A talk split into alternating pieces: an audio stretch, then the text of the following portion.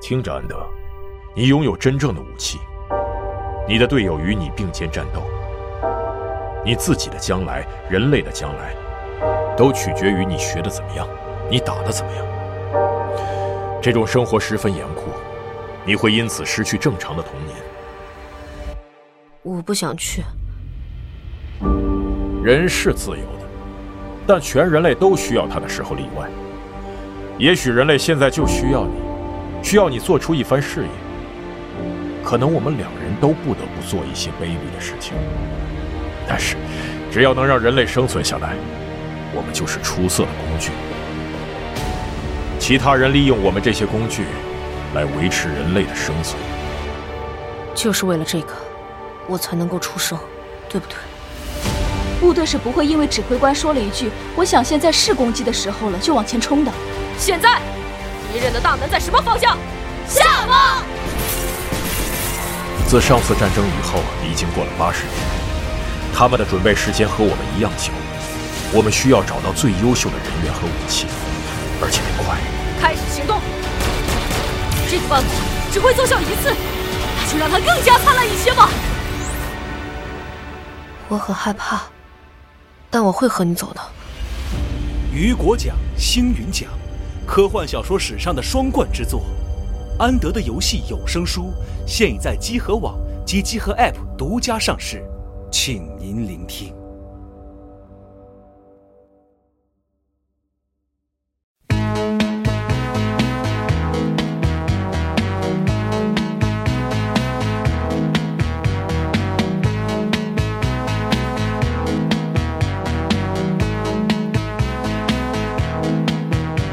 Sie ist ein Model und sie sieht gut aus. Ich nehm sie heute gerne mit zu mir nach Haus. Sie wirkt so kühl an sie kommt niemand ran. Doch vor der Kamera, da zeigt sie, was sie kann.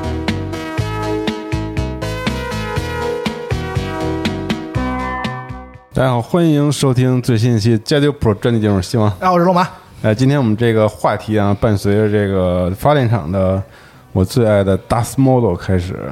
标题其实是跟芯片与下一代这个游戏主机相关的。上次我们这个聊了这个 SSD 固态硬盘与下一代主机之间的关系之后，然后很多朋友还是挺希望我们能再聊一些关于下一代主机某些硬件。可能在下一个时代会为游戏体验带来什么样的一个进化的一个这个内容的，所以今天我们请来一位嘉宾老王，可以这么称呼吗？嗯，没问题。王可老以师给大家做个介绍，自我介绍啊。我是这个呃一几家人工智能公司叫做贝氏计算的创始人，然后这个呃也是集合多年的听众了，然后这个嗯、呃上期听完这个同志们聊完 SSD 之后，就比较毛遂自荐的跟这个龙马取得了联系，然后这个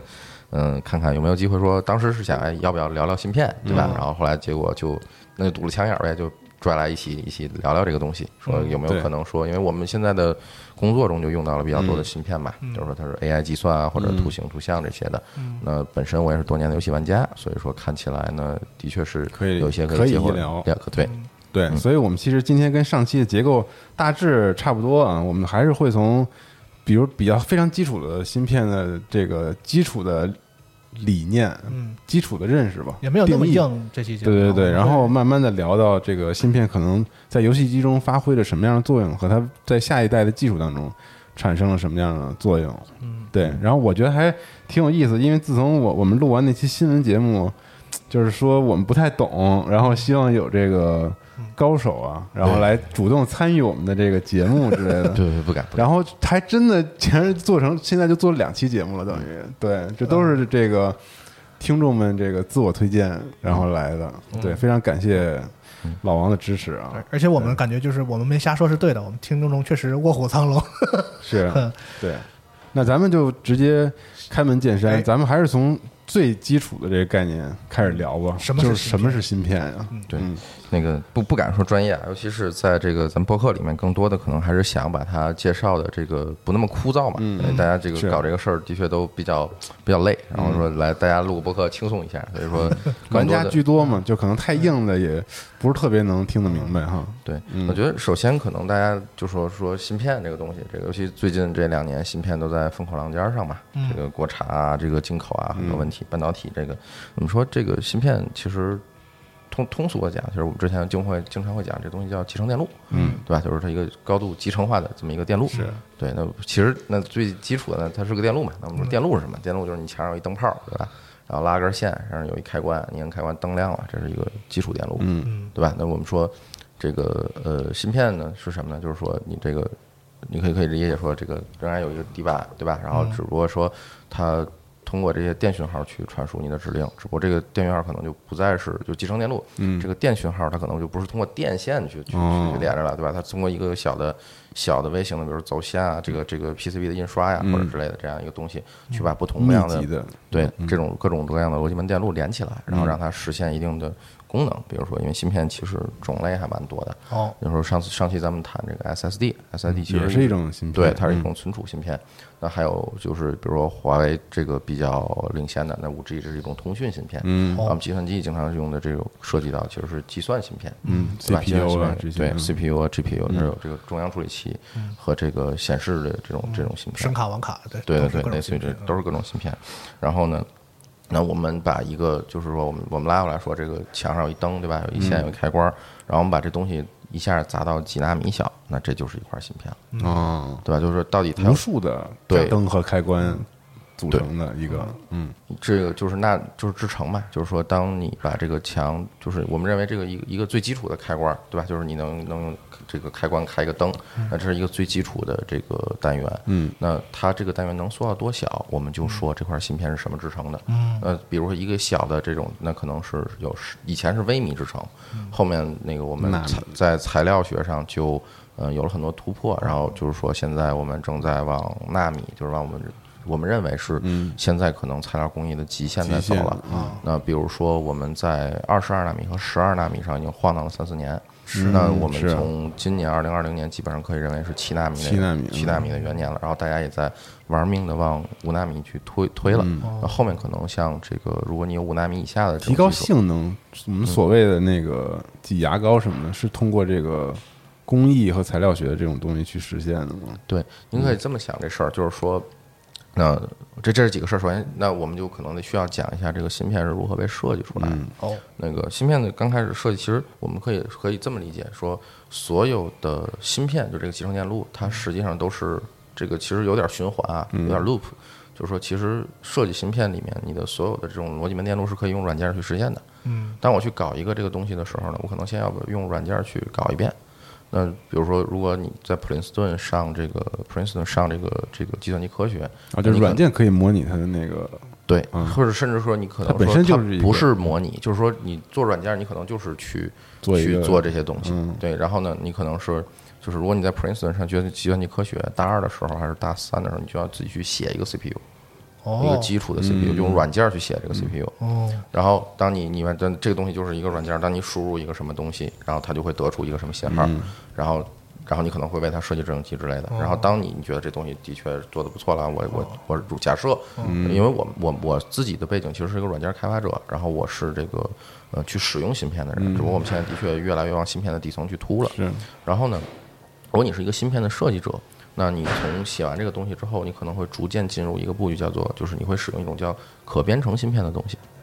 就是它这个它是一种芯片，但是它的里面的这种门电路是可定制化的，嗯，然后你会把你的这个 CPU 发烧到可编程芯片上，就好像我们去烧 ROM 一样，那这个芯片就会实现你所设计的这个芯片的功能。它通常是第一种是就是它为了测试你写的这套软件能不能真实的在这里面跑起来。另外一种可能呢，就是说 FPGA 芯片已经能实现一些工业用途了。比如说我的这个场景，我定制了一个芯片，然后它没有量产化的必要，那我就用 FPGA 芯片把这个东西，就我就直接把 FPGA 芯片就工业使用了。嗯，就类似于这降样低一了个成本，哦对对对，就是那个加速了它的计算的能力。然后呢，那假设我学校发现，哎，就假设我是老黄，就是 NVIDIA 黄仁勋、或者是 ATI 苏子峰，假设是这样，有点冒犯。但是呢，就是说这个，那我们需要通过 FPGA 往后，当然这中间省略了很多流程，但是它下一个大部分就是流片，就是我们要试着把 FPGA 这个芯片里面的所有电路真正的去固固化的实现它。那这个时候可能就需要很多的工艺和步骤，像我们最近所就是由于这个中美的这个贸易战所带来的一些话题，那像光刻机。ASML、光嗯刻胶这些东西，那都是在流片这个布局中所用到的。嗯那这个步骤，如果你通过了，基本上你就可以量产你的芯片了。嗯，对。然后芯片这个就也不能说量产这个芯片，你可以量产这个晶圆了，就是说这个用沙子做了沙子嗯哦做了这个硅的这个这个晶堆，然后你会把它切成一片一片的，然后嗯用光刻机在上面雕出各种各样纳米级的电路。然后呢，接下来就是进入工业量产环节，就是你要切片嘛，就是你要把这个大的一片可能几平米这么大，你要切成一小块一对小块的，一个矩形一个矩形的，然后去放到这个 PC 板壁板上，嗯出现就是我们所知道的显卡，或者 CPU 嗯或者之类的这样的一个东西，比比喻比较比较比较简略，这题里面仍其实有非常多非常多的繁琐的环节，嗯哦对对对，呃您刚才说自己写一个 CPU 这个事儿，是不是有点类似于咱们那个就是很多在 PC 上跑的那种主机的模拟器的这感觉？就是它用软件来模拟出来那个当时硬件的那个环境，嗯，比较类似，是吧？对，是是是这样的，就是这个比喻还蛮恰当的。然后呃，就是说，那我们去量产这个芯片吧。那现在看起来就是说，呃，下一代主机里面，现在大家都挺关注的，就是说，那 PS 五和 Xbox 嗯对嗯都找这个呃 ATI 定 ATI 制嗯定制了它的芯片，然后也说算 AMD 啊，嗯，对，而且这个呃，一家子嗯对是是一家子嘛。然后那个之前就是说呃 Switch 不是用的是 NVIDIA 的芯片嘛？对，对，基本上世界上这个做显示芯片这块儿，基本上大厂那就是 AMD 和 A 就 AMD ATI 或者英伟达，对哎对吧？然后那个中央处理器呢就是 AMD 英特尔，嗯对吧？后来就现在有 ARM 和这个其他的一些开源的制程机，就这个制程机源代码是开放的。比如说 r a c i c Five，这就比较深了，就是说一些开源制程机，那就让很多这种厂商有自己定制自己基于一个开源制程机定义自己芯片的可能嗯性，这是以后芯片发展的一个比较大的趋势吧。大概是这样的一个情况。嗯，那我们提到芯片的话，肯定玩家最关心的就是 CPU 和 GPU 嘛。啊，那能不能请王老师再给介绍一下这个就是芯片的这个分开之后，比如说 CPU 和 GPU 到底哪儿不一样？我们这么说这事儿，就是 CPU 作为一个中央处理器，它是这个机器里面最重要的一个构件儿。在这个呃显卡这个东西呢，GPU 是呃我接触吧，就是我我我年纪比较轻的时候，我接触它是二零呃二零零一年、零二年。在此之前呢，其实新就是显示处理器这个事儿呢，其实是不独立的。嗯就你可以对认为它可能作为一部模块在主是板上，集或成在者主板上，或者甚至是直接在 CPU 里，类似于对嗯这样的一个情况。对，然后呢，这个直到说二零呃零二年，或者说二零这这后面有一些，比如说 NVIDIA 或者说 Conex 吧，这之类的一些一些厂商，然后把这个呃就是这个显示芯片独立出来做一个产品。呃，这个时候就是为什么它需要被独立出来？因为说 CPU 呢，其实是一个呃最全能的东西，嗯，包括到现在为止，这个包括我们的计算机、我们的手机、我们的游戏机，就是这些，甚至你家的洗衣机和空调，没有这个玩意儿，它都是不转的。嗯，对吧？它是一个很万用的东西，然后它什么都得会。呃，从浮点的运算，嗯，计算一加一等于二，二乘二等于四，啥到都得这个是懂嗯复制粘贴，对吧？这个这个这个操作一个存储上面的一个区块，到操作内存上的一个区块，它是一个比较万能的。那它里面可能，呃，就是它的一个 cores，它所包含的这种，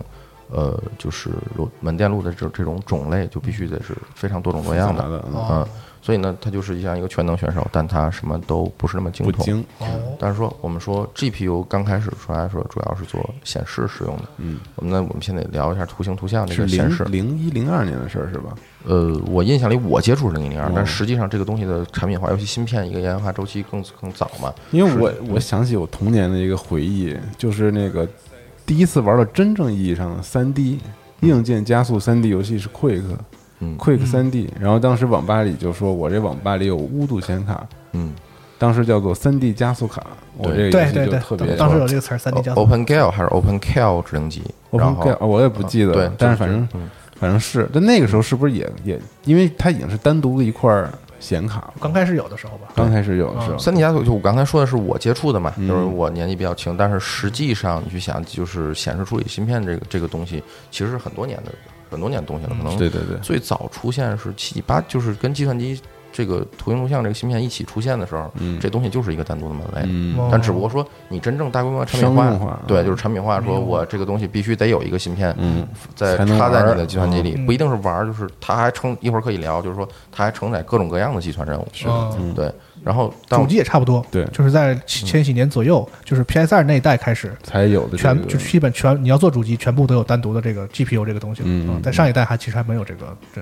到这个程度。对，我觉得我们还是拉回来先说一下，就是说这个它既然负责显示计算嘛，就是我们现在都知道说 GPU 显卡这个东西，它负责了非常多的浮点计算任务。嗯，首先我们就得知道浮点计算任务是什么，什么这其是实浮点就计是算算算术，嗯就是最基础。但是我们大家说云计算，对吧？这个各种计算，但是我我们人类脑里的计算其实很多时候是比较窄，就是我一加一乘二，对吧？然后包括再复杂一加点的减微分乘除，嗯，对微分求除导了，个别达人，反正一般一般人就是脑子里算的是加有限减的。乘除嗯对，包括可能还除都有有点还有难 还有哇，这这个太过这个，还有一些矩阵，你算是我们又不是美国人，中国人这个基础设基基础设施教育还是比较不错的，是， 对嗯啊。然后那个就呃，就我们拉回来图形图像这块儿，就是为什么 GPU 是能承担大量的浮点计算任务，就是它的它的场景需求需要这个，不是我刚才咱们说那个咱们的人类理解那运算是叫浮点运算吗，不是吧？就呃，是基本上是浮点基本上这什样么意是思？这要样不您能给说一下，就是为什么叫浮点是什么意思？浮点浮点的原因就是 float 嘛，浮点就是 float，它其实基本上就是我们认为的是数理数理计算，它可能把逻辑的这方面就就就就拿拿到一哦边，但这个我我说这块儿也不精确哦，就这你真精确的话，我们就变成计算机科学科了。 对，而且我其实这方面是不及格的。我作为一个 engineer，这个底层的底层的框框架认识一直是比较比较肤浅的。没事儿，然后我做设计也不会画画 啊， 一直痛啊。对，然后那个就是我们拉完说说这个显卡嘛，它承担显示任务。嗯然后呢，我们说这个显示屏，这个这个最最基础，我们看老电视对吧？以嗯前有四八零 P，我这个这个一个电视屏幕上有四百八十条横线，嗯然后我这个逐行就是同时渲染四百八十条横线，形成你的那这一条横线上大概有三百六十个点，对吧？嗯我就一个点一个点决定它该显示什么颜色，从而组成你的这个画面。对每秒钟那个它要以刷我新是吧对要刷新，以我们亚洲的制式的风格是 PLL 制式，它需要每秒二十五帧二，十五帧，嗯欧美是二十九点二十九点九九29.9七，对，二十九点九七帧就是嗯 NTFS，对对是对，然后呢，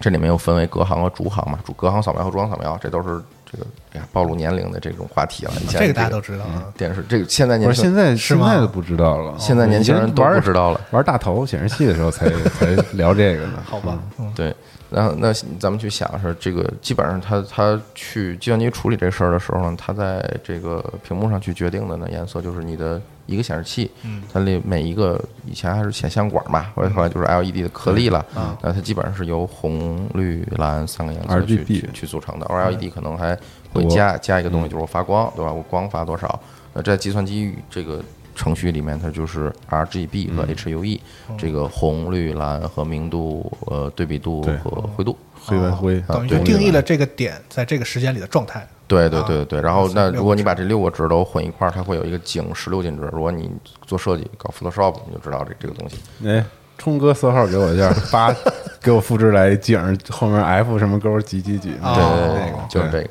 那说颜色都不准，这是最准哦的，对，然后显卡就是负责这件事儿，就是说我不管你前面是游戏也好，视频也好，你多么复杂的智能运算也好，你把它传给我，我往外吐的时候就吐数，哦，吐数，我决定这个显示屏上这个点在这个，那你想它，比如说，那其实这数不少的啊，你想一下这个这个。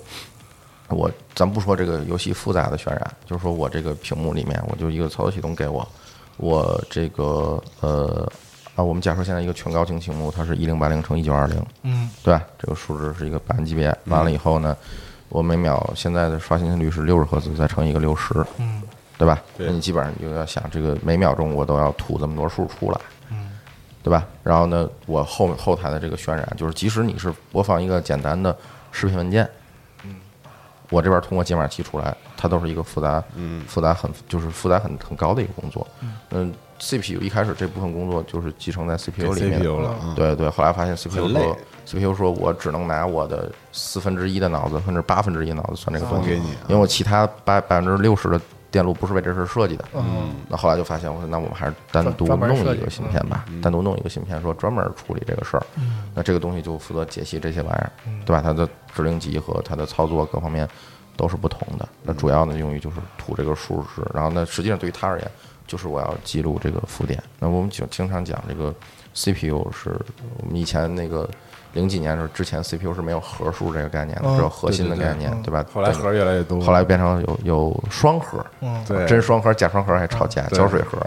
然后后来改成四四核、对八核，对，像我们现在我们自己服务器上用的都九十六核，嗯，我操，对，就九十六核。那咱们说这这个这个西方已经就就就已经说开始说脏话了嘛，嗯就这个这个已经是我们听起来好像就已经很大了，夸但张是我们现在说我们一台不怎么样的。这个这个就是，比如说我们现在在用 AI 计算里面的一个叫 NVIDIA T 四，一个嗯比较不上不下的这么一个 GPU，它是就企业级的那种上，在 CPU Tesla，对它它是呃服务器吧，务我器们不不能说级别这这这个企业级，就是它是服务器级别这种这种计算卡，或者说我们说一个二零八零，对吧？二零八零我可能没记下来，那个那个 T T 坦 T 坦吧，T 坦和 V 一百是同型同型号的哦，一台 T 坦一块 T 坦 V 里面应该是我要没记错是五千一百二十个核挺懵了。请问有多少钱啊？啊，T 坦 V 是两万块，现在应该降价一万七，因为是上一代核心了。哦，对我还以为得上百万呢，好家对伙！对，那你想就是说那个这个这两个东西就越走，他们的路径就越走越远了嘛。就我 CPU 在这儿的话，我要去做做一些事情，当然也有，比如英特尔会做各种各样的尝试，说我能不能搞一个单独的 CPU 跟 GPU 集成在一起。对，完了，NVIDIA 在干的事儿就是我他娘的想把 CPU 给搞定了，就以后我把一些 CPU 的东西挪到我 GPU 上来。俩人都互相想吃 对方的，哦就大家都都开始就是说这个先先分化再融合嘛，对吧？就是说，尤其是这个计算机发展，它的工业应用也跟以前不不一一样样了了，嗯对吧？就是说，这个这个可能复电任务的比例正正在越来越增提加高嗯，对，这这个类似的这么一个。哎，那我这有一个有点傻的问题啊，就是很多朋友啊，这个装电脑的时候啊，就是大多数基本上有一个大的概念，就是说你要想用来玩游戏，CPU 嗯差点没事儿，内存得在是吗？那个显卡得好，显卡得很，嗯就这样的一个大的这个观念是正确的吗？就是从广义上来说，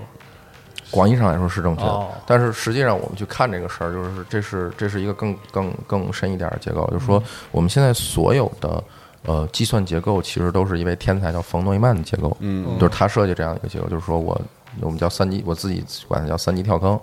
就是你用硬盘存数据，用内存作为高速 catch，然后用通过 CPU 去调度这个这个呃内存里的这个数据嗯和指令，然后进行这样的一个一个运算，然后存储和计算是分开的。然后呢，大家就在里面做不懂不各种各样的优化，比如 CPU 里面有 catch，然后内存里面这个有高速的线程，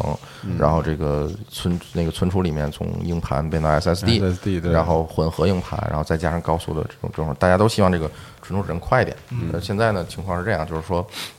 当我在做这些计算的时候呢，那就是首先你想你传这电脑 CPU 破点儿没关系，你 CPU 不能没有吧，对吧？嗯 是但是我们等于说就在这个三级跳上，我们发现 CPU 变成了瓶颈，然后我们在旁边打了一个补丁，这个补丁就叫 GPU。哦，插上了，但实际上 GPU 和 CPU 和内存之间指那个这个 GPU 不是有一个显存嘛？对对吧？这里面指令的调度还是通过 CPU 来走哦对，刚才我我特别想插的一个嗯特别傻的问题就是，为什么显卡都要有显存？就我嗯理解，就是 CPU 和内存，它的工作原理都是互相配合，都是一致的。嗯就是显卡就有点像类似于在你的母体主机里又插上了一块儿嗯小主机，对它还是一一个小电脑式的一个运行原理。的。对，没错，就是其实我们能说是并不是所有显卡都有显存的这个事儿，包括主板上那种共享显存、共享内存的显卡，嗯就我有一个显示核心，但是我和 CPU 共用一块内存，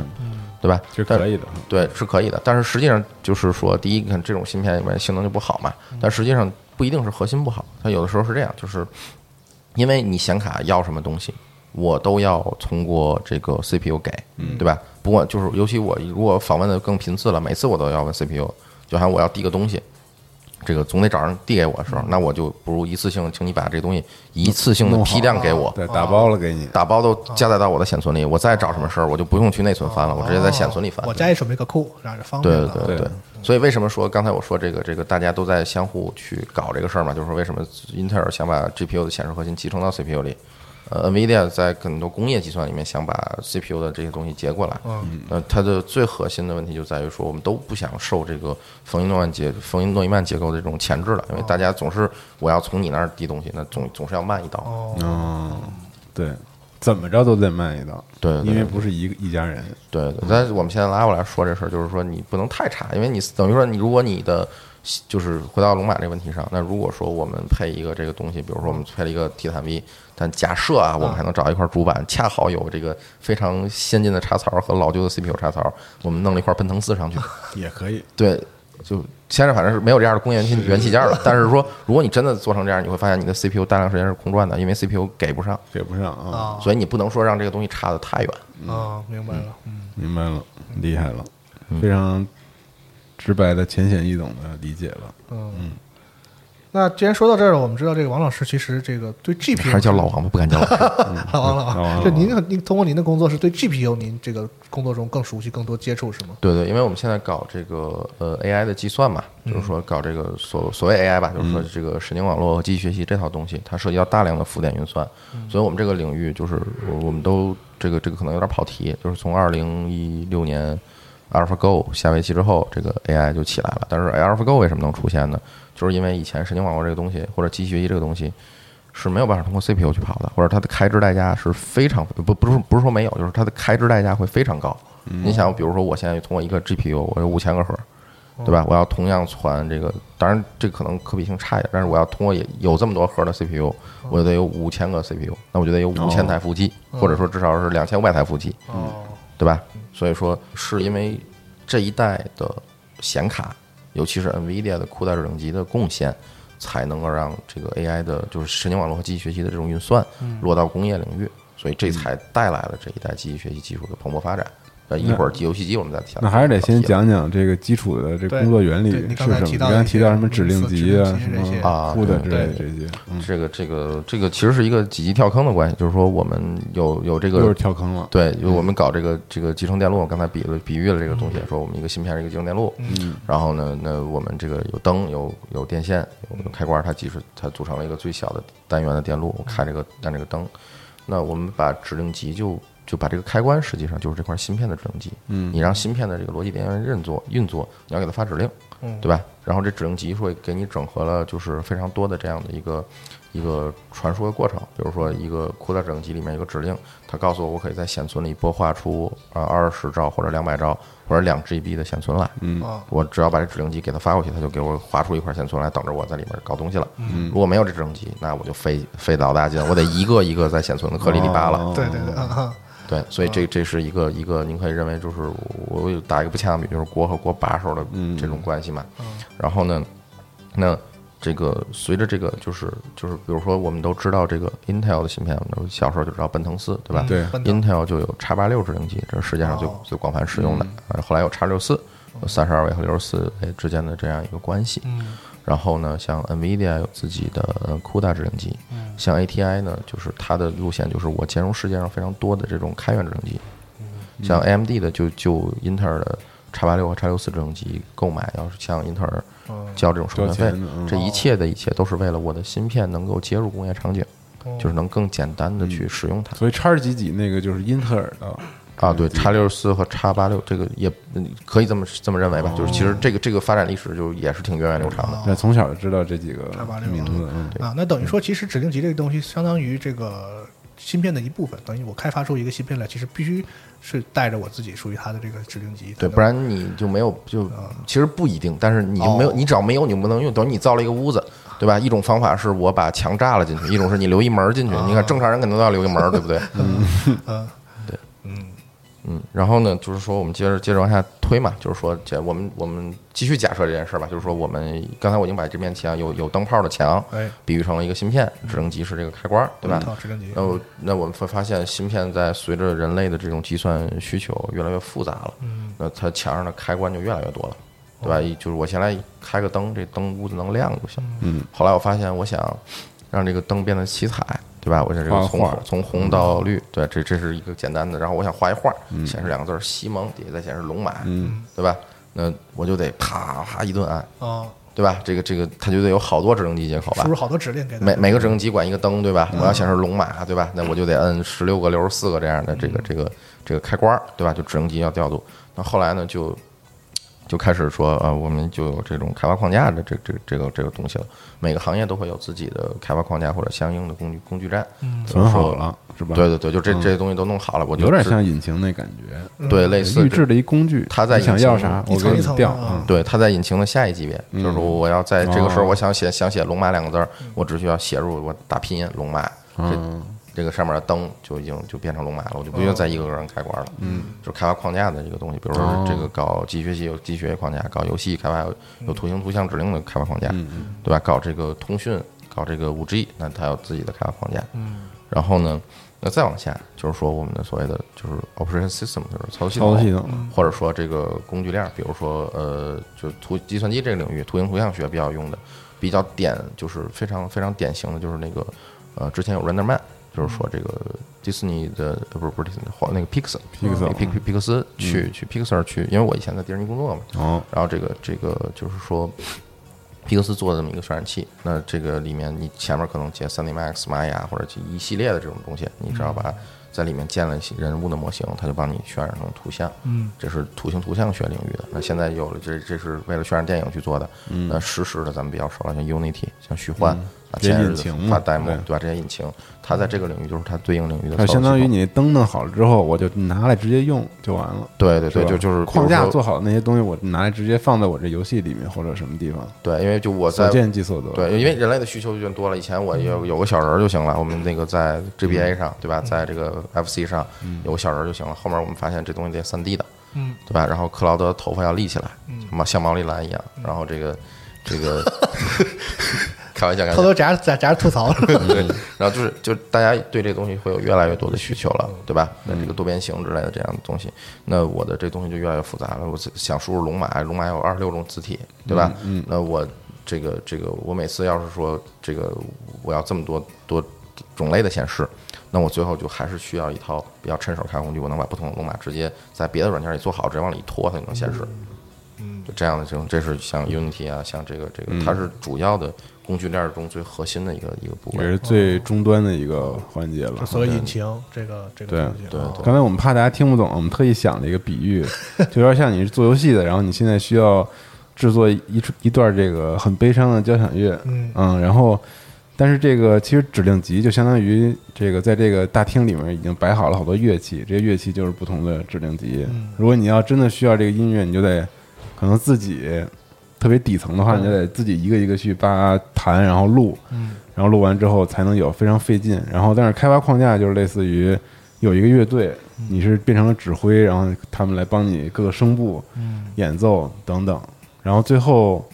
引擎和操作系统部分就有点像你已经在做这个游戏了，那边儿已经都录好了，你要要是悲伤的你就直接拿来。 MIDI，然后 transfer，对，就减少那个生产的嗯 Fusion 环节，提高了效率。就是越来越面向用户了嘛，就是它对一层一层的往上，让你更直接的想要就关注你用的你做那个东西，不用说每个什么做我做美术的、做画面的、做什么的，全要去搞那个底层的指令集什么的啊。对，就是这样，就是这样的话，就是说，因为游戏的开发其实现在看起来是越来越复杂了。嗯，以前我们嗯小我小的时候，我是八六年的，然后这个去去玩这个游戏机，那你基本上纸纸片人你就很高兴了，嗯，对吧？就是说这一个人的动作能有四帧，你就觉得很流畅了，对吧？现在我们的都都显示器都支持一百四十四赫兹了。对，对吧？那这个这个现在又有什么光追啊，然后这个四 K 啊，或者是有八 K 啊这样这样的这个这个需求，然后人类为了服务自己的这种大脑，给自己去创造幻觉，是是，对，搞了搞了这么多这个这个这个复杂的技术，嗯，那这样的话就不得不去需要这样的开发框架，要不然大家都累死了，就是大家都去直接在墙面上摁那个开关，或者你吹一段喇叭，我这个摁弹一段钢琴，嗯那你这一个人就是或者一个五到十个人团队，你开发一个游戏，你可能开发个一两百年，是对吧？而且还得一个人身兼多个职位，所以说有了这样的引懂了擎，我们才能把游戏开发的门槛儿拉到说我们一个，比如说一个创业公司，我二十个人能能做一个游戏，或者说呃大厂其实也会得益于这些引擎。那既然您刚才已经提到了这个是光追啊这样的这个最新的技术啊等等这些事情，那我觉得是不是请王老师给我们介绍一下目前这个 GPU 怎么说两家厂商发展的这个状况，以及包括这些最新的技术到底是怎么回事儿啊？就光线追踪嘛，对对对，那个其实其实这里面其实大家可以上网查一下这个这个词是 DLSS 2.0，这 oh，是 NVIDIA 出的一个就是可以认为是引擎或者框架吧，这个哦的一个一个版本，就是光追这个概光线追踪这个概念是 NVIDIA 在我没记错的话是在二零一八年年末首先提嗯出来推出来的嗯提出来的这样一个东西。就是当然就是在产品化中体现，就这这个这个学说其实很就是这个东西的研究有很早了，在学术界，哦就是他第一个说把这个东西产品化产品塞化显卡里了嗯，然后我让让游戏玩家能用上了。啊，那这个东西就是从那个老黄发布那个 Turing 引擎的时候就嗯提到说我们这边能做这个东西，然后我带了一个框架。当时的嗯就这个技术是跟这个芯片密不可分的，是吧？就是他们提出来的一个运算技术嗯呃，对，可也也可以可也可以这么说，是他们通过芯片在底层电路上的设计以及指指令集的设计，让游戏开发者能够非常方便的使用这些学术界中早已存在的传说。嗯，就以前就是一个 Saga，对吧？这玩意儿好像这么让人弄，但是我作为一个开发游戏的，我没事儿鼓捣这个去，我游戏开发两年，鼓捣这个八十年，呃对啊对？ 吧？那我没有必要去做这个事儿。那去，但但是芯片上，他是希望就是老帮黄你解决这问题，对，老黄当时当年在财报上，就是自己的财报这个会上解提，就是解释过一个问题，说我们现在 NVIDIA 最重要的是 AI 数据中心和游戏，游戏是我们的老老本行。嗯，那这个就会问说，你只是一个零部件儿，对吧？就是这个这个，你这你做 GPU 是一个零部件的，这个东西是市场必须的吗？老黄就是说，我们的目标和我们现在已经做到，就是实际上我们的一块 GPU 已经相当于对玩家来，就是对于这些玩家和终端使用者而言，一块显卡已经相当于一个游戏机了。离开了我的嗯确实嗯 GPU，你的游戏机是根本就跑不起来的，你的电脑跑游戏也跑不好。是当然，肯定 ATI 对这个说法肯定是会表示反对 的。嗯但是我们现在看起来，很多它的确引领了很不多简单是个零件了。对开创性的东西。是那 DLSS 这个二点零这个这个东西，它里面就引入了几个比较核心的东西。最核心的两大卖点就是超分辨率和光线追踪。哦，对，光线追踪呢，简单的说，其实说，呃，我们就说做三 D 这个东西吧，就是我们做三 D 游戏，从 PlayStation 的《最终幻想》就开始了。就大家说那会儿还有储存介质之争嘛，卡带和 CD。是对，然后，嗯、在这个过程里面呢，呃，就是说，我们当我们有了三 D 之后，就是说我不是把建模和赋色彩赋予这个东西之后，呃，这个东西就能在屏幕上展示出来了。如果我只建模设计这些人物的路径，你的电脑上仍然是一片黑，你看不到，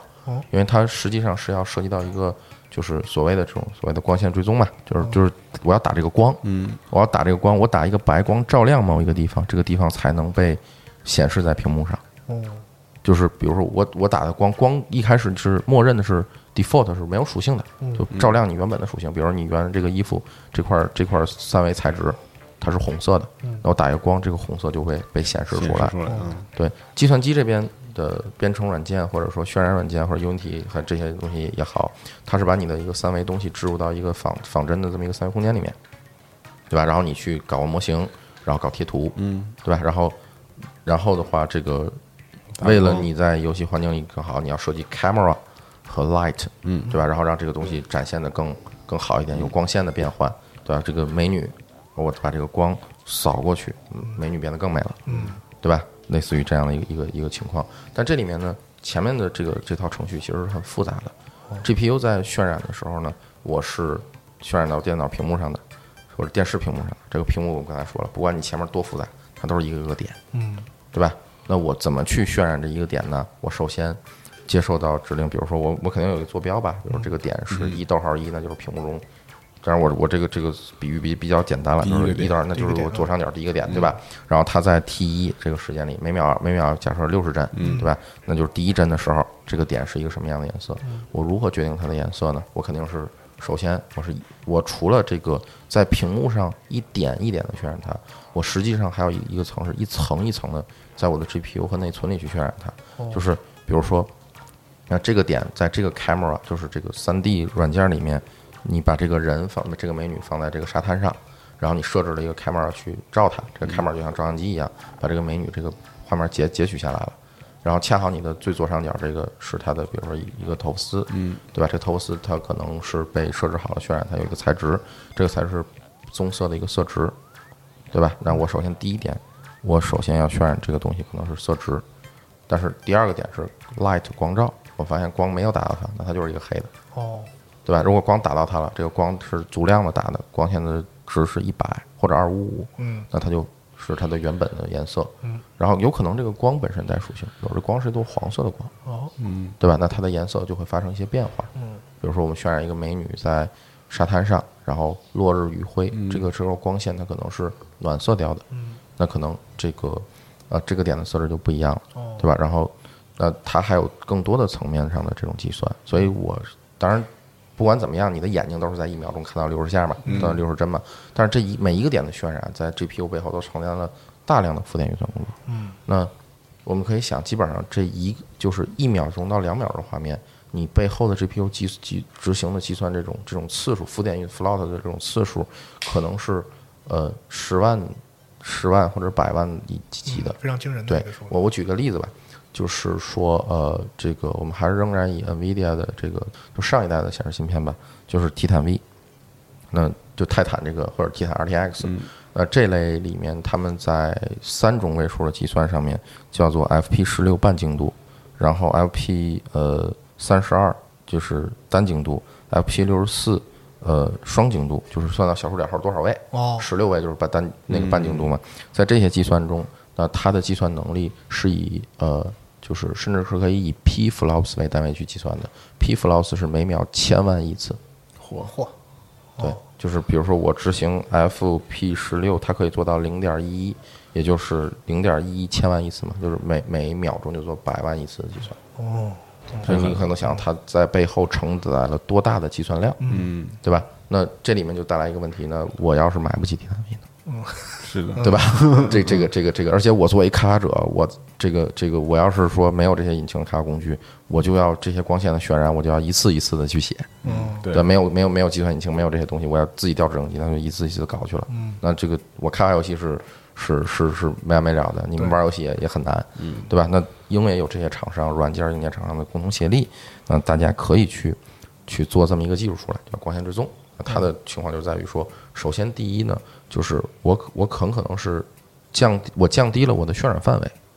这是整个光追的第一步，就是有一些地方可能没有被光照到，或者它经过光的很多反射中，我通过这个首先计算了一遍路线，我发现这地方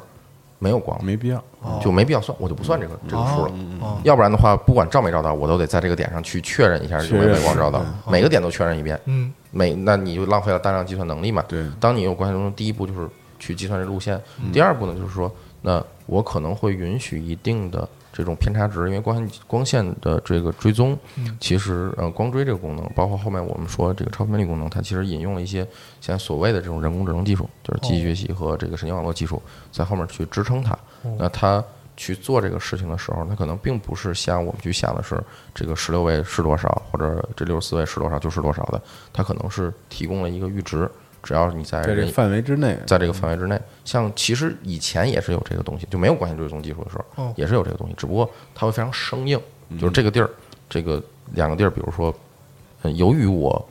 要计算每一个点，那作为我我作为开发者，我肯定得优化我的游戏吧。嗯，那我去适应一个能力低一点的配件的时候，那我就要光源减效少果就减少我的光源光光源吧，我减少我光源扫到的物体数量吧，然后另外一个就是我的光源衍射范围我要减小。嗯，那这个时候，比如说你在正常自然光中，我要这个光线，它它认为它这个正常的光是玻璃二象性的，但在这里面就是就是立性的。嗯，然后你它的反弹，你正常情况下它反弹设一个衰衰减参数，那我由于你的这个芯片性能差，我就要降低这个衰减参数。嗯。对吧？那如果我们在电脑上，那我作为一个游戏开发者是，那有可能说什么呢？就是你在这个你这个我不知道我要面临什么样的芯片。嗯，第一，我可能给你一个配置界面，但是我的默认配置就得降的比较低，嗯，对吧？才能让你能跑起这个游嗯戏来。所以呢，光线追踪这个技术出现以后呢，第一是它首先优先计算了光线的追踪路径，其次设定了非常多的嗯模糊范围，这样呢，我能大量的减少计算量，把最好的计算能力去推在这个呃，就是光线的这种这种漫反射这样的渲染上，最终能够给人们带来一种嗯效果上对非更嗯常好的这种这种渲染结果。对，但不一定是最还原和最真实的那种死板的计算。对对，而且我我作为开发者，我其实也不太关心说我的每次计算的一致性嘛，我只要确保是它在我的对一个效预期果嗯阈值里面。哦就要不然你的显示器的色差，你的都你的都网格是都可能会影都是响这个偏东差西。对啊那他对这个图这个画面效果的提升，其实是让同样一个硬件儿，嗯通过这个技术，我可以其实显示出至少人眼看起来比原来我性能极限更好的那个那个画面，是这样一个。但是你得你这个硬件得支持光线最终。对对， 但这这就不支是。持嗯也不行。啊对对对，但是咱拉回来，这关中因为才刚提提出来嗯嘛，那是这个 NVIDIA 有第一代的产品化了，其他几个还都是期货的状态呢。哦，现在嗯就是属于这个冠军中暂时只是一个 NVIDIA 才才有的，就是就是你市面上现在在我们录音的此时此刻，啊，呃，应该 ATI 是可以可也 ATI 应该可能 已因为经主已机也可以买到因为了。主机说下一代也很重要的是对关键对，两家主机都不用的是 N 那卡，你但是现在我都们宣称自己有。对，但我他们们现用在的买不可能到啊。可能不是你说的那 DD 什么那个呃，对，不是，因为对他们现在就是这两台主机用的都是 ATI 芯片嘛对，嗯那 ATI 会有自己的这样一个技术，然后但是实际上实现的实东西现的是方法差不多嗯是是一致的。然后另外一个就是比较重要就是超分辨率超嘛分辨率，超分辨率就是说以前我就是超分辨率这事儿比较比较好理解，因为正好恰好这是我们公司也在做的一个技术，嗯就是我们把这个技术卖给一些电视台和一些。呃，卫星公司、哦卫星遥感公司，就是它能够把一个不怎么清楚的影像，人在马赛克或者模糊的影像变得清晰。嗯就比如说，真这么神吗？像小时候看《银翼杀手》是那种把一模糊图片直接变倍儿清晰那种的。对，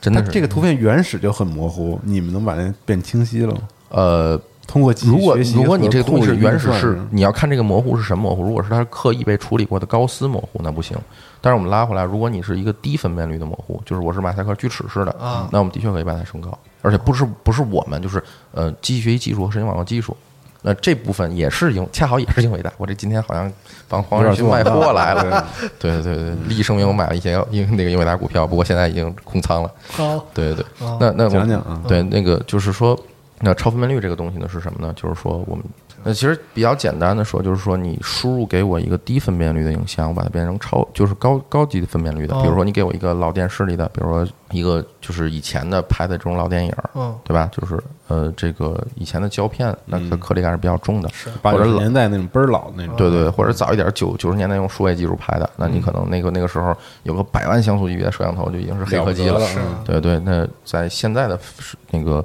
屏幕上去显示播设放备上嗯播放这个视频上，你会发现它有很多不自然的地方。那或者说，由于我的直接扩增，它变得锯齿感很重，或者边缘轮廓线很模糊，有一些噪点。那超分辨率技术就能让这个东西变得更细致。我们拉回到这个游戏这边来说，那我去渲染一个就是完全 4K 的东西，嗯，那这个东西可能对我是很累的，是对吧？那由于 NVIDIA 在 DSL DLSS 2.0里面去提供了这个接口，ATI 肯定会有同样的接嗯口。那当我们去做这个事儿的时候呢，我们就可以说，我们渲染的时候，我不一定就要渲染一个全高清，哦，我渲染一个 2.5K，甚至我最偷懒，我可能渲染一个 1080p，我的渲染量降于原来的四分之一了，嗯，对吧？那我就可以把这个多余的计算力放到这个这个超帧率，让它变得更流畅，或者去优化更多的细节上。嗯是，然后当然超分辨率也需要占计算性能，但它就不再是那种我根据你的代码去解析了，我根据以前我根据使用这种机器学习技术或者神经网络技术，然后去学习以前这种高分辨率图像和低分辨率图像之间的函数曲线。嗯，我建立这样一个超分辨率模型，我把低分辨率的输输入进去，它就根据它以前看到这些。高低影高低分辨率影像之间的关系，去帮我输出一个高分辨率的画面来。哦感觉都是很取巧的这方式哦啊，不论是光追还是这超分辨率，都是很取巧的一种智慧的捷径的那种方式。那我觉得说白了就是人眼其实有极限，嗯嗯但感觉听起来还是那种特别 tricky 的方 式，不是你真的给我我操做一八 K 的那种分辨率不，。因为它服务是你的眼睛，你没明白我意思吗？对，但是你当你知道了这个技术之后，你觉得他在骗我，我 操、啊嗯对啊难道就是怎么原来你没给我做一个这电个电子游戏 不就是欺骗人的一个手艺吗？是，对对是对，而且是而且实际上我们去看人眼是一个非常不咋地的东西。嗯 啊首先，我不知道大家知不知道，就是我们的视网膜其实是贴反了的，哦我们感光的那一面是贴在我们的后脑勺，朝着我们的后脑勺的哦。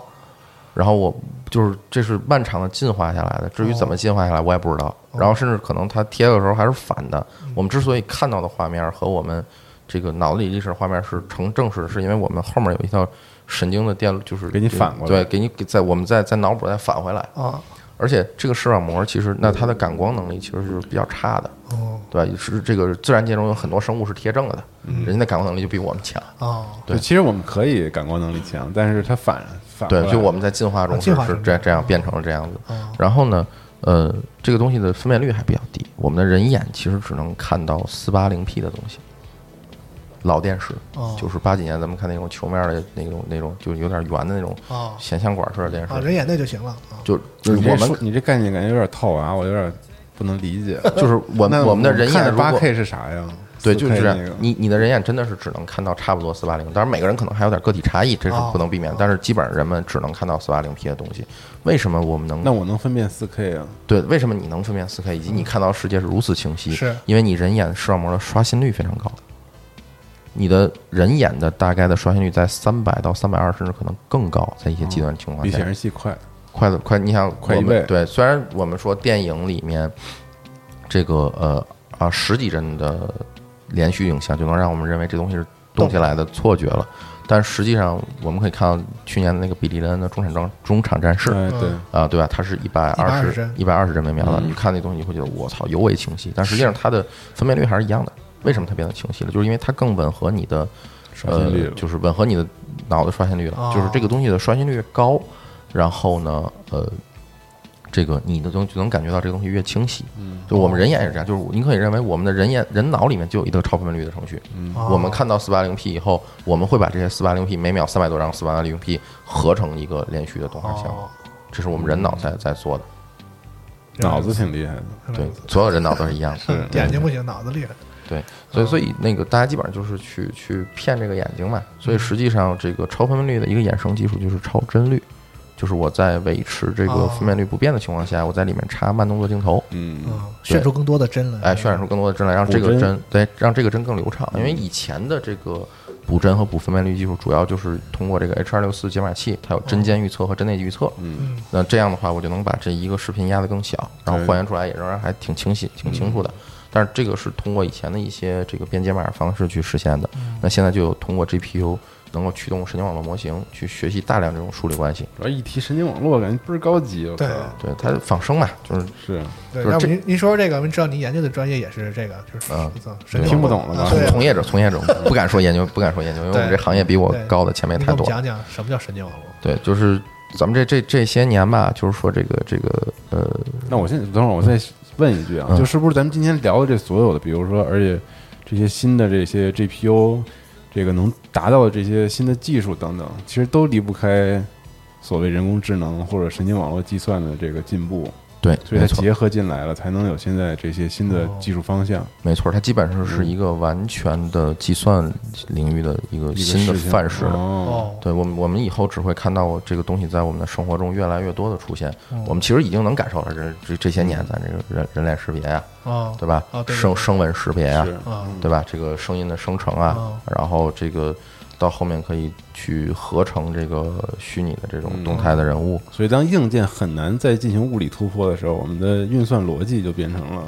对，就新变成的了突这破点，是吧？对对对，嗯而且就是说，而且这两个是相互相融的吧？就是嗯说，你的、你的这个互相配合的，对对，就是说你可能可能是它是一个一个就是 x 轴和 y 轴的关系，我们感受的那种技术应用在我们生活里的落地其实是一个面积，嗯嗯，对吧？任何一个边的扩增都会带来面积的增大，是，嗯但是单一边的扩增只会带来线性的增长，只有两个边同时涨的时候，它它的增长才是指数级的，嗯，你对这吧个比喻好啊，绝了，对，嗯然后会是创始人。别黑别黑 别黑，我拉投资的时候肯定没少说这刚才这一段，感觉呃，这太惨了。特合理，感觉。那那咱们在这儿说的这个人工智能 AI 啊，是不是和咱们比如说在一些这个文学作品里、电影里看的那种就是机器人儿啊、什么 Siri 啊，是不是一回事儿？这也是我很困扰的一 点。对，就是我也不知道这玩意儿怎么就跟 AI 结合上了，因为我我小时候也是看科幻，就是看这个哦对对嗯王靖康、刘慈欣这帮人长大的。然后呢，就是我一直认为说这个 AI 这个东西就得是个人。后来是啊后来我们发现说，哎，为什么这个我们现在这个机器学习这个门类嗯被称作为 AI？因为机器学习这个领域比较被就是实际上这门学说出现是七几年就有了，嗯哦，对吧？CNN 的发明是八几年就有了，嗯啊，这东西都不是什么新鲜的东西。嗯但是呢，在这个呃随后的推展过程中，是因为计算力的普及，就是芯片给上了，然后智能机开始工业化有了，这东西才能被用来下围棋，才用来做人脸识别。嗯那我们调回来说，就是那这个东西什么时候被叫做 AI 的？我是画了一个问号的。啊，对吧，就是在首先，龙马刚才说的那个 AI，在这个领域现在用了一个，就是被挤掉了啊，它换了一个另外一个名词，叫做 AGI，就是 AI 的全称是 Artificial 他 Intelligence，的这个对，对吧？然后龙马说的那个东西，就是我们现在把它称作为通用人工智能，叫做 Artificial General Intelligence。哦，对，就是说有一个人坐你对，不一定坐你对面，在电脑里能知道你的所思所想，嗯他不是 stupid 的去重复你的那些那些，就是像小黄鸡儿一样，这个啊去工去作嗯去说那种特别落后的那种对话，而他真正能知道外面天儿怎么样了，你想要什么，嗯你一会儿要跟姑娘约会了，我帮你把花儿定好，那这种东西就是叫 A G 那 I 就叫啊 AGI 哎，A G A G I，然嗯后呢，就原嗯通来用人工智能对，然后后原来的这个这个 AI 这个这个词儿呢，被挪到这儿了，就挪到现在的这个机器学习这个技术这儿。哦，那它可能有很多大公司营销的这种驱动，但它的根本来源其实还是因为说，呃，卷积就是神经网络这个技术的发明，甚至其实机器学习这个技术的发明，都是去仿人类的。就是说，我我们得提到以前的这个呃人工智能，就是或者这个门类的学说里面，其实有几步走。那上一代其实是基于控制论的，嗯，以前有图谱上之类是控制论，控制论其实我我说比较粗粗浅一点的说，就是它要罗列所有的规则，比如说你们要识别我的人脸。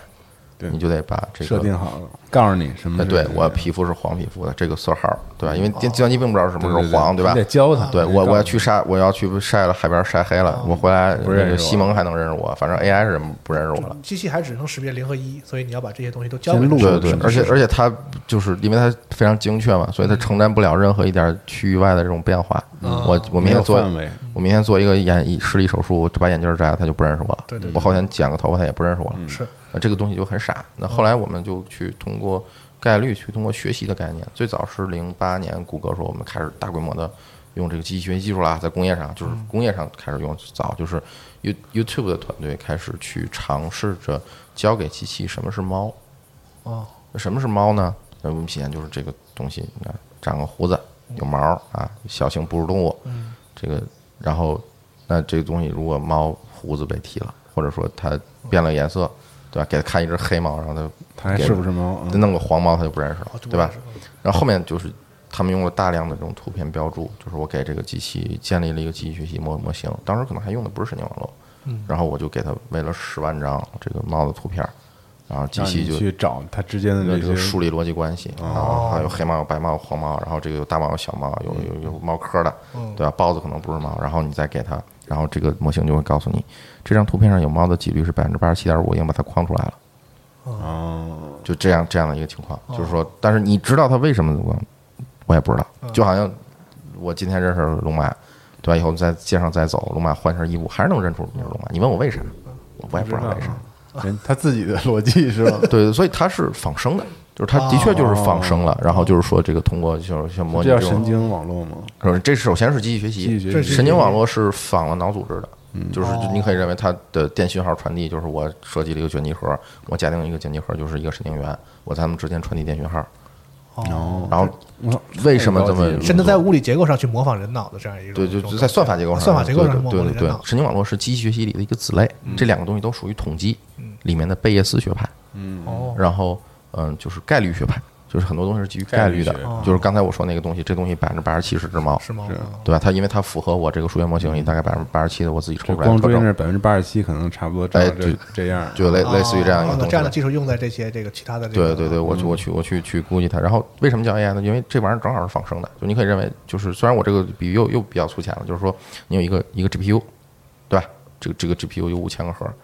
人脑是五十亿个神经元，嗯，就我们基本上可以模拟一个指甲盖儿那么就是尖儿那么大小的一个脑组织，哦然后让它捏吧捏吧，哎，你能你能识别这个猫吗？就现在大家训练的模型，比如说我们做了很多模型，我们可以帮助呃这个呃卫星在这个图像中自动的识别出耕地和种植的作物。以前这事儿是需要人去干的，哦，对吧？然后我在美国种的玉米和中国玉米可能不一样，对吧？那可能这个机器搞不了了，现在就可以搞了。我们可能在这个医疗影像上找这个肺结节，对吧？然后可能就是也有超分辨率这些这些技术之类的。啊广告被掐了别播，然后这个这都是你的业务呀。啊，对，但但是就是说不不只是我们，就是嗯我们可以认为，就是现在这个 AI 这个这个这个不是风未潮来的嘛，趋势嘛，风潮嘛趋势嘛，就是反正除了 AI 这个名字命名，我但我听起是有来点还外号是的。还是挺厉害的。对，对，就是说，它的确是一种新的计算方式，然后嗯它把很多这个以前有算法的东西都对，都改都改因为了。你讲这期节目之前，我并没有联想到说那个这些下一代硬件和这些技哦术之间跟这些人工人工智能和机器学习、神经网络还能有这样的一个同生一起发展的这样一个关系。对，对，嗯这这个炮最早就在游戏机界是九头连梦剑吹的，嗯，对吧，有做当年做那个赛 e 芯片，说到啊对 PS 三的故事了，对对对，赛 e 芯片当年就做 demo 说我们是一代情感计算芯片，我们能感受人的感情、玩家的感情、游戏我动跟物你的说，感你情。咱不说它那东西怎么样啊，我真觉得它这个宣传呢，其实还是挺有意思的。对，它把科技赋予了一些人性的这种感觉。是是对，然后为了吹这个牛，做了付出了非常大的因哎代为价实。际上，你想刚才这个老师讲的这个整个这个过程，其实它就是在模仿人的一个感性认知的这么一个事儿。嗯，以前机器就只能认我就是很死性，一就是一，零就是零，嗯我只能认识你给我的这些具体的东西。现在就是它可以，猫变成什么样，它也能知道啊，这这这是猫，这个是嗯很很仿生了嘛，确实是从结果来看。对对，而且它的结结构不也是防我们脑组织吗？在对对对，但是就是就是当时去设计那一代芯片的时候，就就带来一个问题嘛，就是说我去从头开始做一个 c e l 芯片，嗯，然后我要没记错的话，索尼当时为这件事儿付出了三四到五年的代价。嗯，首先 PS 三比同代的 Xbox 晚上市将近一年半，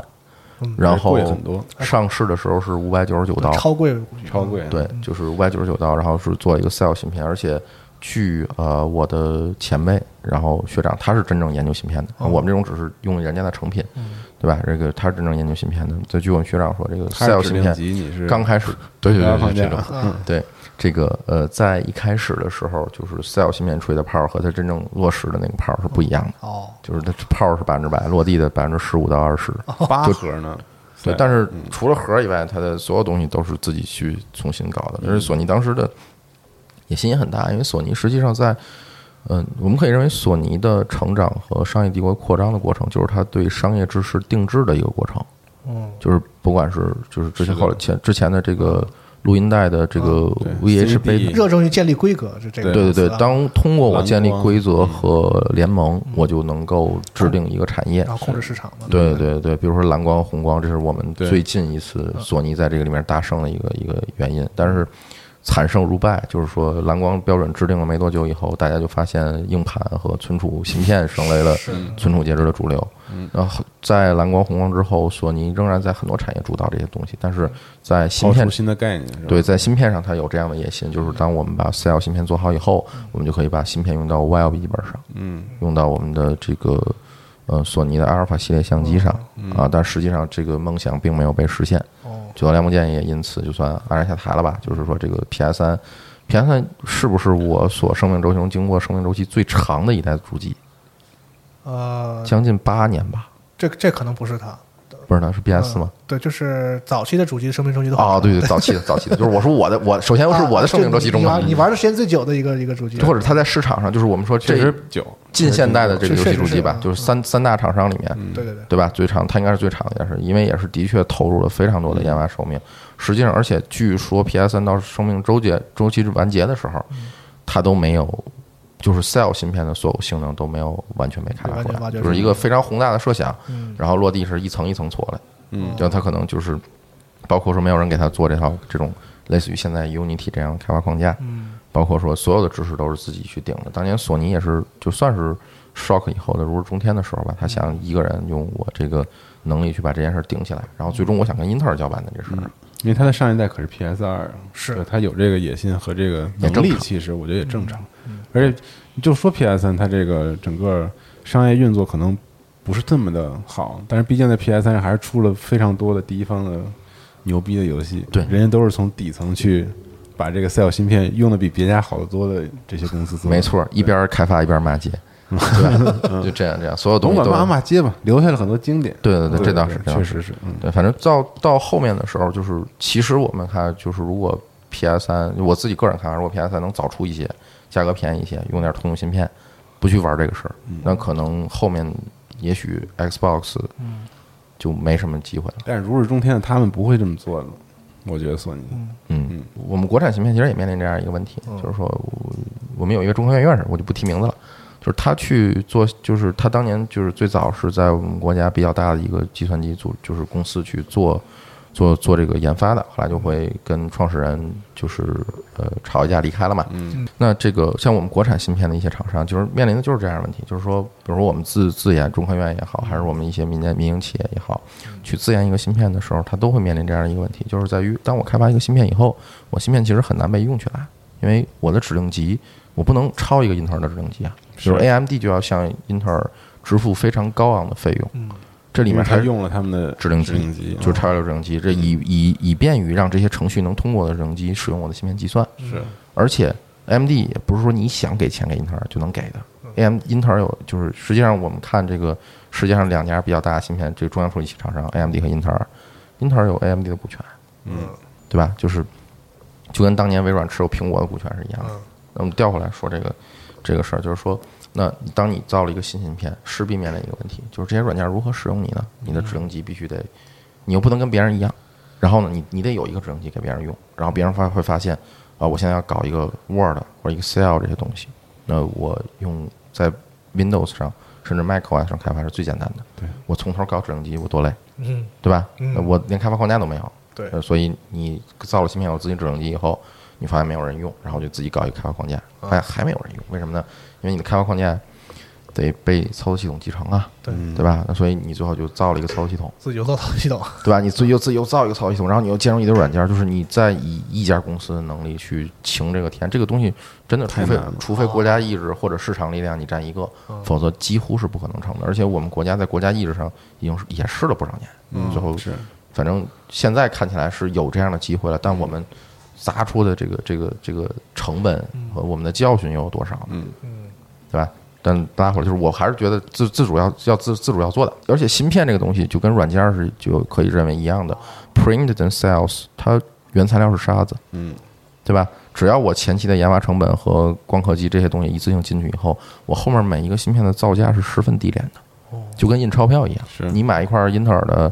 就是这是中国普遍的老农意识，就是说这个你买一块英特尔的芯片，这一块英特尔芯片卖两千嗯，它的原材料价值可能就值二十块钱都不到，嗯，对吧？就是其他东西都被摊平了，你跟印钞票没有区别，可能它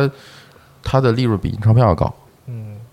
对，所以所以其实就是有有芯片制造能力的企业有这个野心是也是非常正常的，但是但就这是确实还是核还是很核难的核心技术很难的。对那我我调回来说，假设我就是我我我是一家游戏机厂商，那我首先我的问题就在于，如果没有九头梁木剑的野心，而大家也都知道芯片这个事儿，九头梁木剑都能横那儿了，嗯，那谁在做，是不是得掂量掂量自己？对吧？现在这个，相信每个领域再想做游戏机，说我自己做一个芯片，大家都会把索尼当年那事儿拿出来说事儿的，对吧？那最好的方式还是说我们找市售的芯片直接用或者定制。嗯，比如说现在 Switch 用的是 NVIDIA 的 Tegra 和 P Pascal 核心的这个显示处理，它整个板儿都是 NVIDIA 提供的。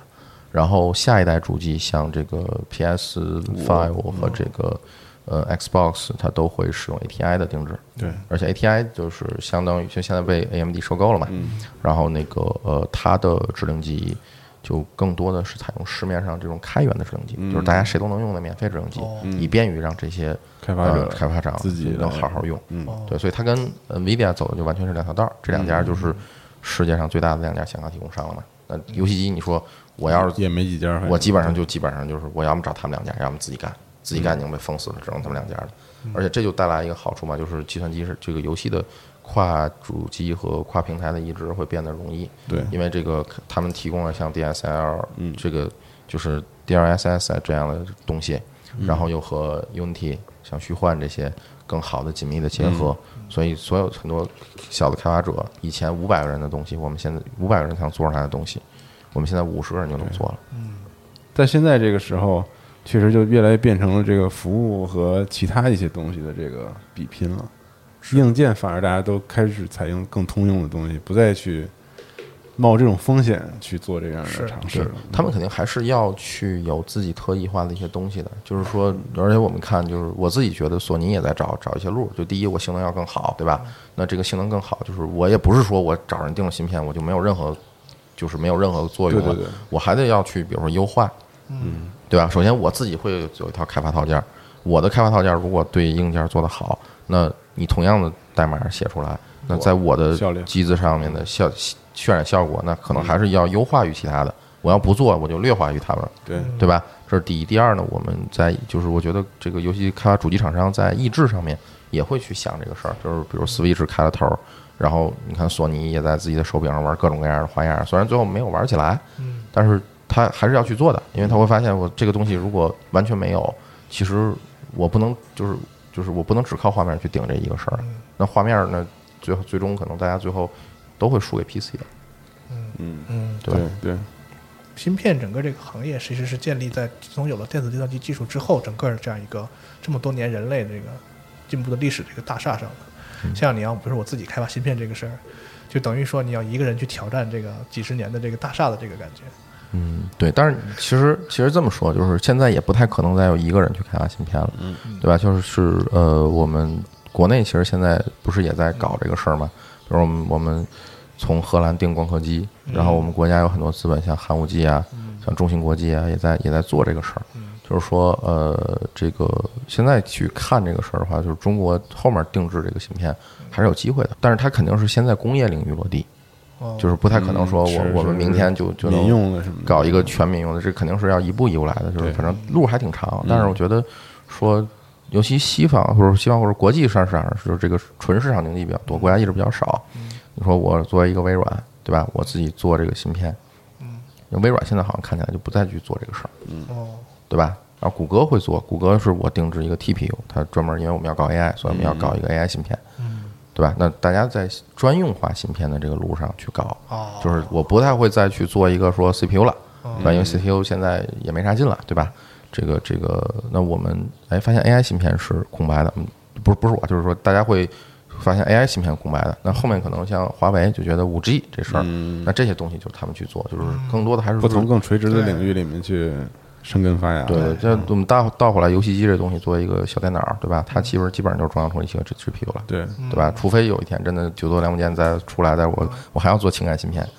其他的时候我觉得或者以后可能电子游戏随着这个游戏类型的发展，有一些对新的需求，嗯就是除了 GPU 以外，又发展出一个什么对对别的 PU，或者是像谷歌的 TPU，是装在游戏机里，可能它提供一实些现新一些新的非功常能啊，比如说其实这个已经有了，哦就是比如说呃，就是游戏机里可能还没有，但是如果你在用电脑里面使用了一 NVIDIA 的这个 GPU，嗯，NVIDIA GPU 其实现在就分为 CUDA cores 和 Tensor cores，嗯，CUDA cores 就处理大量的显示问题和浮点计算问题，当然它也可以做这个神经网络计算机和一些其他的高性能计算，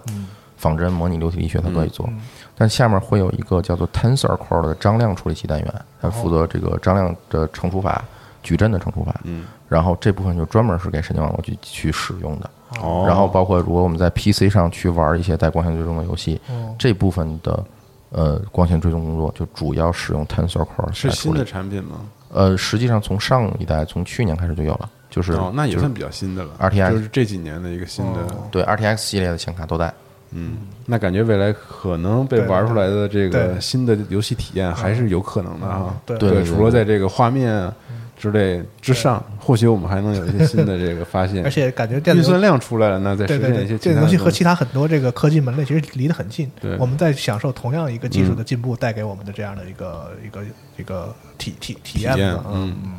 嗯，行，行，感谢老王。对，我觉得今天这一期聊的挺好嗯的。对，嗯希望这个呃，就是不要出什么错，大家可以随时在评论区指出来。嗯嗯而且我觉得浅显易懂的，一般是不用说一定要懂专业知识才能才能听懂这期节目。对对对，那个回头如果关于这个什么概率学啊、嗯神经网络呀之类的，再聊行吗？，对，有这我们我们那个可以请这个，就是比如我们的教授啊，或者我们公司的博士，我就是工工程师，还这个对这些东西，呃，真的要讲特别深，也比较比较麻烦对，。回头咱琢磨琢磨，可以再多聊聊。嗯，多聊对聊，行，那这期节目就先到这儿，感谢老王，嗯感谢老王。感谢大家，找机会再见。好嘞，拜哎拜。拜拜。